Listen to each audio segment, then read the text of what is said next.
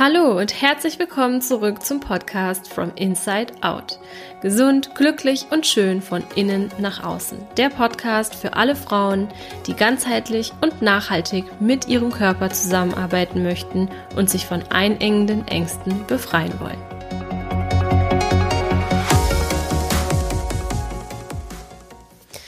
Hallo meine Liebe, herzlich willkommen zu dieser Folge. Ich freue mich riesig, dass du wieder dabei bist und diese Folge wird wahrscheinlich eine der wichtigsten Folgen in diesem Podcast und deswegen schenk mir deine ganze Aufmerksamkeit und hör ganz genau zu, denn ich möchte dir in dieser Folge erklären, wie deine Verdauung, dein Entgiftungssystem, dein Hormonhaushalt damit zusammenhängt, dass du nicht abnehmen kannst, aber auch, dass du PMS, also prämenstruelles Syndrom, PCOS, Endometriose, Lymphidem und was es alles noch für hormonelle Erkrankungen gibt, entwickelst. Und woran es liegt, dass die Schulmedizin oft keine richtige Lösung anbietet. All das besprechen wir jetzt in dieser Folge und dafür möchte ich jetzt erst einfach mal damit anfangen, dir zu erklären, wie unser Hormonsystem eigentlich funktioniert, was Hormone sind und was letztendlich die Verdauung und auch die Entgiftung mit unseren Hormonen zu tun hat. Hormone sind Botenstoffe, die unserem Körper, genauer gesagt unserer Zelle, sagen, was sie zu tun hat. Du kannst dir das Ganze so vorstellen, dass es auf der Zelle einen Rezeptor gibt oder sogar, also ganz viele tatsächlich. Aber stell dir jetzt mal einen so einen Rezeptor vor und der sieht aus wie ein Schlüsselloch. Und in dieses Schlüsselloch passt ein bestimmter Schlüssel mit einer bestimmten Form. Und unser Schlüssel ist ein Hormon. Nehmen wir einfach mal das Hormon Östrogen weil das bei uns Frauen ja, sage ich mal, ganz bekannt ist als ein weibliches Hormon. Dieses Hormon hat eben die passende Form für bestimmte Rezeptoren, also bestimmte Schlüssellöcher auf bestimmten Zellen. Das Östrogen überbringt eine Nachricht an die Zelle, indem es in das Schlüsselloch andockt und sozusagen das Schloss aufschließt. Wenn das Östrogen oder wenn das Hormon seine Arbeit getan hat, wird es von der Leber entgiftet und aus dem Körper raustransportiert, damit es eben keinen Schaden mehr anrichten kann, denn die Aufgabe ist erfüllt worden. Da siehst du schon den ersten Zusammenhang zwischen unserem Hormonsystem und unseren Hormondrüsen und dem Entgiftungsorgan der Leber. Jetzt gibt es ja ganz, ganz viele unterschiedliche Hormone. Jedes Hormon hat eine andere Aufgabe, also eine andere Nachricht, die es vermittelt. So haben wir zum Beispiel das Insulin, was auch sehr bekannt ist, das eben den Zucker in die Zelle bringt und den Blutzuckerspiegel reguliert. Wir haben Schilddrüsenhormone, die eben dafür sorgen, dass die Schilddrüse ihre Arbeit machen kann und die Körpertemperatur aufrecht erhält und alle Organe mit Energie versorgt, unter anderem eben auch das Verdauungssystem, weshalb es bei einer Schilddrüsenunterfunktion nicht selten zu Verdauungsbeschwerden kommt, wie zum Beispiel Verstopfung und einem trägen Darm. Und so gibt es noch ganz viele, viele, viele Hormone mehr. Und das ist ein empfindliches System. Alles greift zusammen, wie bei Zahnrädern. Und es muss in Balance sein. Das eine bedingt das andere. Für die Produktion von Hormonen sind zum Beispiel auch gewisse Nährstoffe nötig. So wird zum Beispiel das Hormon Progesteron von unseren Eizellen gebildet. Unsere Eizellen wiederum brauchen bestimmte Nährstoffe wie zum Beispiel Selen oder Zink oder B-Vitamine, um überhaupt gesund wachsen zu können, damit es zu einem Eisprung kommen kann, damit dann dieses Ei Progesteron bildet.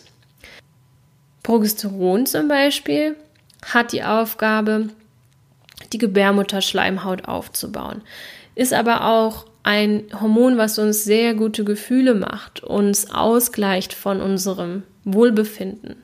Hier siehst du also auch, wie stark wiederum die Hormone mit unserem Gefühlshaushalt zusammenhängen. Also alles ist wie Zahnrädchen ineinander verkeilt, besser gesagt greift wie Zahnrädchen ineinander. Nimmst du ein Zahnrädchen raus, so funktioniert das ganze System nicht mehr und kann, je mehr Zahnrädchen aus dem Takt geraten, zum Zusammenbruch dieses Systems führen. Nährstoffe, die zum Beispiel für die Produktion von Testosteron oder Progesteron und anderen Hormonen wie Schilddrüsenhormonen gebraucht werden, werden wiederum über die Nahrung aufgenommen. So wird zum Beispiel das Schilddrüsenhormon T4 in der Schilddrüse produziert, muss aber erst zum aktiven Schilddrüsenhormon T3 umgewandelt werden. Und diese Umwandlung findet in der Leber statt, unter Zuhilfenahme von Jod und Glucose, also Zucker. Also aufgepasst, alle, die eine Schilddrüsenunterfunktion haben, Low Carb ist da nicht die beste Lösung. Wenn jetzt die Verdauung zum Beispiel aber träge ist und du schon Probleme hast, bestimmte Nährstoffe aufzunehmen, die eben dafür sorgen, dass du Jod in den Körper bekommst und T3 überhaupt gebildet werden kann, die aber auch dafür sorgen, dass genügend Zink oder Selen oder B-Vitamine vorhanden sind, um gesunde Eizellen zu bilden. So findet letztendlich eine Hormondisbalance auch ganz oft die Ursache in einer schlechten Verdauung oder vorangegangen in einer nicht ausgewogenen Nährstoffaufnahme. Ich hoffe, du kriegst gerade so ein bisschen ein Verständnis dafür, wie das alles miteinander zusammenhängt. Und damit du jetzt verstehst, was passiert, wenn wir in eine Disbalance dieser Hormone kommen, ist es eben wichtig, nochmal auf die Entgiftung einzugehen. Bleiben wir beim Thema Östrogen, weil es auch so, so viele Frauen betrifft. Mittlerweile gibt es Untersuchungen, dass so ungefähr 80 Prozent der Frauen eine relative Östrogendominanz haben. Relative Östrogendominanz haben. Was bedeutet relative Östrogendominanz? Das bedeutet nicht, dass du zu viel Östrogen messbar im Blut hast, weshalb auch hier oft die Ärzte dann sagen, es ist alles in Ordnung, sondern eine relative Östrogendominanz besteht dann, wenn du zu viel Östrogen im Verhältnis zu anderen Hormonen hast, besonders zu dem Hormon Progesteron. Frauen, die zum Beispiel eine sehr starke Anlagerung von Fett am Unterkörper haben, das heißt, so dieses typisch birnenförmige, was wir kennen. Sehr starke, sehr breite Oberschenkel, sehr viel Zellulite vielleicht auch, sehr viel Fettdepot am Po haben in den aller, allermeisten Fällen ein Östrogenproblem. Da wir in einer Welt leben, in der wir sehr viel Fremdöstrogene von außen aufnehmen, das bedeutet zum Beispiel durch Pestizide, durch Plastikweichmacher, durch Kosmetika und durch Medikamente wie zum Beispiel der Pille und gleichzeitig aber auch ein sehr Eizellen schwächendes Verhalten an den Tag legen. Das heißt, es sind nicht genügend Nährstoffe da, die eben eine Eizellenproduktion unterstützen, weil zum Beispiel auch durch die Entgiftung der Pille dieselben Nährstoffe verbraucht werden wie für die Entwicklung von gesunden Eizellen. Das heißt, der Körper muss sich hier entscheiden, welche Funktion er jetzt gerade für wichtiger hält. Und das führt letztendlich dazu, dass wir vielleicht nicht messbar im Blut zu viel Östrogen im Körper haben, aber eben im Verhältnis zu zum Beispiel Progesteron. Und das wiederum sorgt dafür, dass es keinen Ausgleich mehr gibt. Das heißt, viele Frauen leiden unter PMS, also unter starken Stimmungsschwankungen, Heißhungerattacken, starken Schmerzen vor und während der Periode, spannende Brüste, Migräne, Und das lässt sich alles auf diese Östrogen, diese relative Östrogendominanz zurückführen. Warum hat der Körper Probleme, diese Östrogene aus dem Körper zu bekommen? Die Leber ist einfach komplett überfordert. Das bedeutet, wir rauchen, wir trinken, wir nehmen Medikamente schon beim kleinsten Kopfschmerz, wir konsumieren Lebensmittel, die mit Pestiziden behandelt werden, die mit Antibiotika behandelt werden, mit Hormonen, die zum Beispiel in der Fleischindustrie eingesetzt werden. Wir trinken Wasser, was auch schon verschmutzt ist mit Medikamenten. So können wir zum Beispiel in unserem Leitungswasser nicht nur Drogen wie Kokain messen, sondern Antiepileptika und auch Rückstände der Antibabypille, die eben über den Urin von uns Frauen wieder ausgeschieden werden. Das heißt also, es kommt auf der einen Seite zu viel östrogenartig wirkende Chemie in unseren Körper. Auf der anderen Seite kommt es nicht mehr richtig raus, weil die Leber über, überlastet ist. Das heißt, die Leber überlegt sich, wo stecke ich jetzt die Hormone hin, wenn ich sie nicht mehr aus dem Körper bekomme. Denn die körpereigene Hormonproduktion läuft ja auch noch weiter. Und im Blut würden sie einfach zu viel Schaden anrichten, deswegen nimmt der Körper diese Östrogene und steckt sie ins Fettgewebe. Da sind sie zwar nicht aus dem Körper draußen, aber sie sind nicht mehr so schädlich wie im Blut. Das heißt aber nicht, dass sie nicht irgendetwas mit uns machen. Das bedeutet, diese Hormone sitzen im Fettgewebe und dazu kommt noch, dass das Fettgewebe um Hüfte und Po auch noch selbst Östrogen bilden kann. Das heißt also, wir als Frauen werden von außen und von innen bombardiert mit Östrogen und unsere Leber bekommt das nicht mehr in den Griff. Es kommt zu PMS, es kommt zu Disbalancen im Körper, die eben auch mit Endometriose zusammenhängen können, mit PCOS zusammenhängen können und mittlerweile vermutet man eben auch, dass Östrogen ganz stark daran beteiligt ist, dass wir eben als Frauen nicht selten heutzutage ein Lymphödem entwickeln. Du siehst also, wie systemisch das Ganze ist und wie alles miteinander zusammenhängt, wie die Schilddrüse die Eierstöcke beeinflusst, wie die das Östrogen in unserem Körper uns zu schaffen machen kann, wie es sein kann, dass wir durch eine schlechte und träge Verdauung und Entgiftung Probleme mit unseren Eierstöcken bekommen. Und Deshalb stehen so viele Frauen an dem Punkt, dass sie nicht weiter wissen, weil selbst die Ärzte ihnen nicht mehr helfen.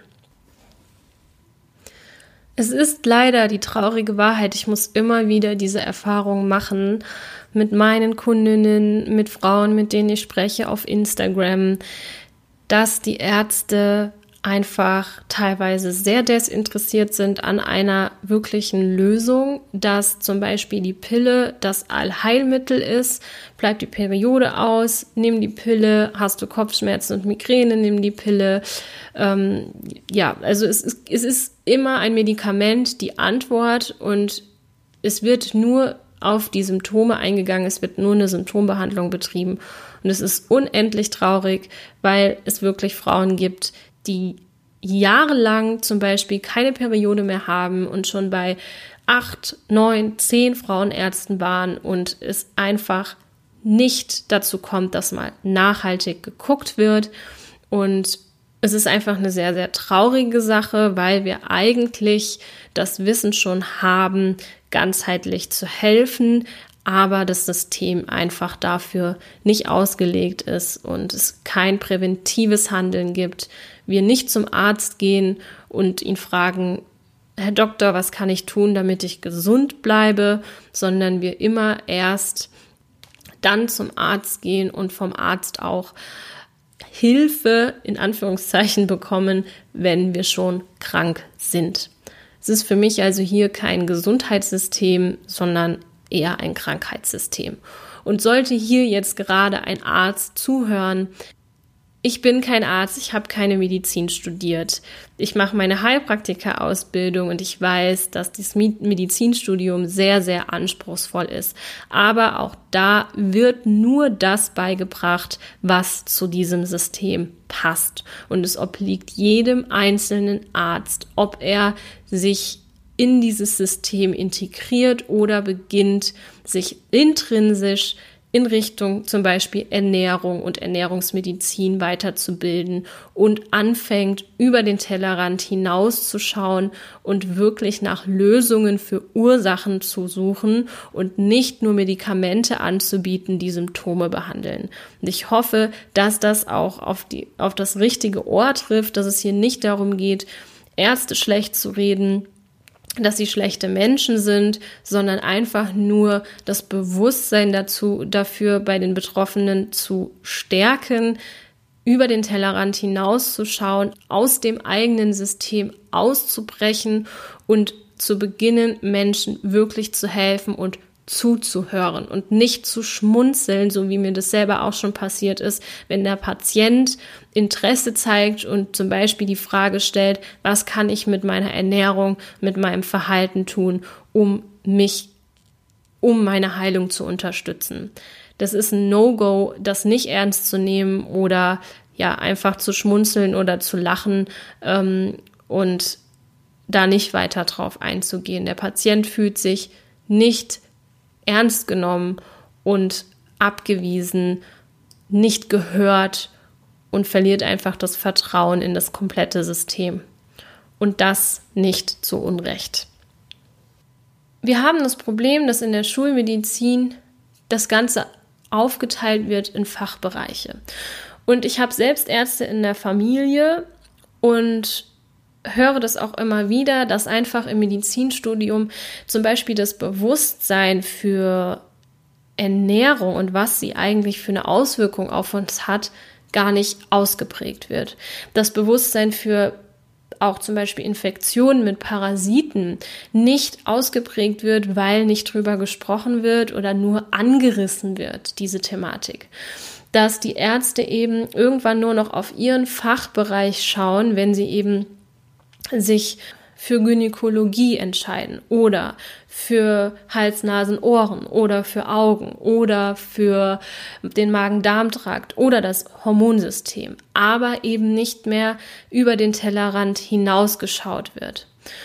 Und die Ärzte auch gar nicht die Möglichkeit haben, Patienten dahingehend zu begleiten, ihr Ernährungsverhalten und ihr Verhalten im Alltag zu verändern. Denn das würde bedeuten, den Patienten über die Praxis hinaus im Alltag dabei zu begleiten, eine Umstellung des Lebensstils vorzunehmen. Und darum ist es so schwierig und der Schulmedizin fast nicht möglich, einen Patienten ganzheitlich zu betreuen und deswegen wird da auch schon oft gar nicht nachgefragt, ja, wie ernähren Sie sich denn? Stellen Sie Ihren Eierstöcken die richtigen Nährstoffe zur Verfügung? Ist Ihre Leber intakt? Und was ist eigentlich mit Giftstoffen? Nehmen Sie viele Pestizide zu sich? Nehmen Sie oft Schmerzmittel wie Kopfschmerztabletten? Und so kommt es einfach letztendlich zu keiner Lösung, denn auch die Medikamente, die dann oft gegeben werden, reduzieren erstmal die Symptome, die teilweise unerträglich sind, schieben das Problem aber nach hinten raus. Denn sobald die Medikamente abgesetzt werden, sind, sind die Symptome noch schlimmer, weil diese Medikamente das System, die Entgiftung einfach noch mehr durcheinander gebracht haben. Denn im Prinzip ist die Ursache, dass wir nicht genügend Nährstoffe haben und dass wir nicht richtig entgiften. Und die Antwort der Schulmedizin ist ganz oft darauf, dann geben wir doch ein Medikament, was eben auch eine körperfremde Chemikalie ist, und überlasten die Leber letztendlich noch mehr, die ja die Ursache für diese Symptome ist. Es ist also sehr, sehr schwierig, hier einen Mittelweg zu finden, denn ich möchte die Schulmedizin auch nicht als schlecht darstellen. Sie ist in vielerlei Hinsicht notwendig und hilft ganz, ganz vielen Menschen, die in diese Situation kommen, dass sie einfach ja operiert werden müssen, dass es Erkrankungen gibt, die behandelt werden müssen. Aber es fehlt einfach die Ganzheitlichkeit, es fehlt der Ansatz der Heilung und der Prävention, so dass wir einen Menschen in der Schulmedizin erst behandeln, wenn er krank ist. Wenn du also an dem Punkt bist, dass dir kein Arzt helfen kann bei deinen Erkrankungen, dann solltest du ganz unbedingt an der Basis ansetzen und schauen, was kannst du im Alltag tun mit den richtigen Nährstoffen, mit der richtigen Ernährung, mit der richtigen Bewegungsform, mit dem Vermeiden von Chemikalien wie Pestiziden oder mit dem Vermeiden von Fleisch, was voll ist mit Antibiotika und Wachstumshormonen und ja auch Beruhigungsmitteln, die den Tieren teilweise gegeben werden. Das sind alles Punkte, die du machen kannst und die du machen musst, denn das wird dir kein Arzt sagen, da die Ärzte in ihrem System feststecken und nicht über den Tellerrand hinausschauen. Es ist wirklich sehr, sehr schwierig, da jemanden zu finden, der nicht nur nach Schema F behandelt, sondern eben wirklich sich selbst auch intrinsisch dahingehend weitergebildet hat, den Körper ganzheitlich zu betrachten und nicht nur in seinem Fachbereich zu bleiben. Denn du hörst es ja jetzt selber auch, ein Gynäkologe muss eigentlich auch ja, Ahnung über Hormone haben. Und ein Gastroenterologe muss eigentlich auch von Hormonen Ahnung haben.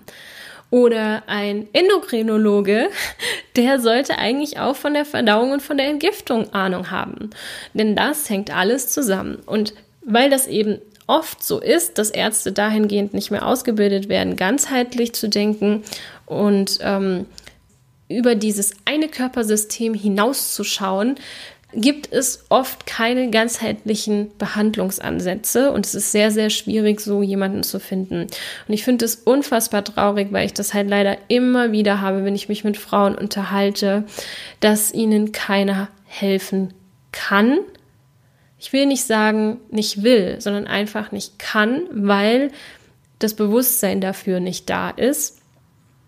Und wie gesagt, es auch sehr, sehr schwierig ist, jemandem zu helfen, sein Verhalten im Alltag umzustellen. Und das geht einfach über die Aufgabe eines normalen Arztes hinaus. Ich hoffe, dass es für dich gut verständlich war und dir so ein bisschen die Augen geöffnet hat, dass alles zusammenhängt, dass es eine ganzheitliche Lösung für dich geben sollte und dass die Basis immer in deinem Verhalten im Alltag liegt. Denn die beste Behandlungsmethode, die beste Therapie kann dir nicht helfen, wenn du dich den ganzen Tag von Fast Food und Energy Drinks ernährst und rauchst und ständig trinkst und deine Leber noch weiter überlastest.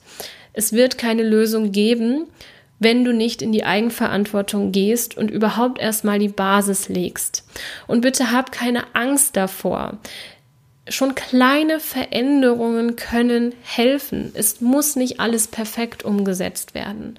Es langt, wenn du anfängst, deine Plastikdosen zu Hause auszusortieren und aus Glasschüsseln dein, deine Lebensmittel zu konsumieren.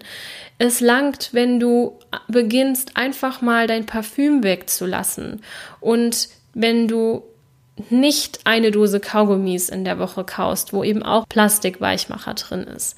Es sind die kleinen Handlungen. Viele Menschen fangen erst überhaupt nicht an, weil sie denken, ach, ich kann das sowieso nicht umsetzen und das ist alles so viel und ich muss darauf achten und darauf achten. Nein, es sind wirklich Kleinigkeiten, ganz kleine Schritte, jeden Tag ein bisschen was anderes, jeden Tag ein bisschen besser werden und jeden Tag etwas Neues lernen.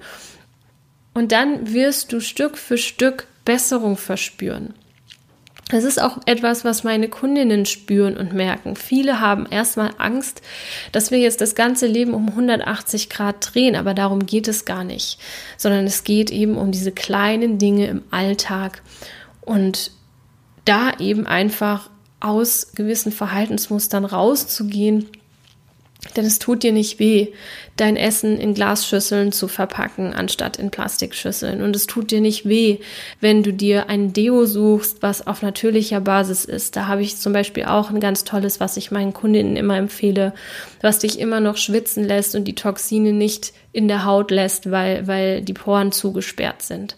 Es sind Kleinigkeiten, es ist schwer, an die richtigen Informationen zu kommen. Aber dafür gibt es Menschen wie mich, die aufklären. Und hierzu hör dir Podcasts an, lies die Postings, die auch ich ähm, jeden Tag, jeden Tag veröffentliche und beginne aus deiner Ohnmachtssituation und aus dem Gefühl, hilflos zu sein, auszubrechen und dir Stück für Stück die Informationen zu suchen. Du musst nur anfangen, einen kleinen Schritt vor den anderen zu gehen. Niemand erwartet von dir, dass du von jetzt auf gleich alles 100% perfekt machst und alle schlimmen, angeblich schlimmen und verbotenen Dinge aus deinem Leben verbannst, sondern kleine Schritte gehst in die richtige Richtung. Aber einfach anfängst. Es gibt eine Lösung, auch wenn du nicht mehr dran glaubst. Es gibt eine Lösung.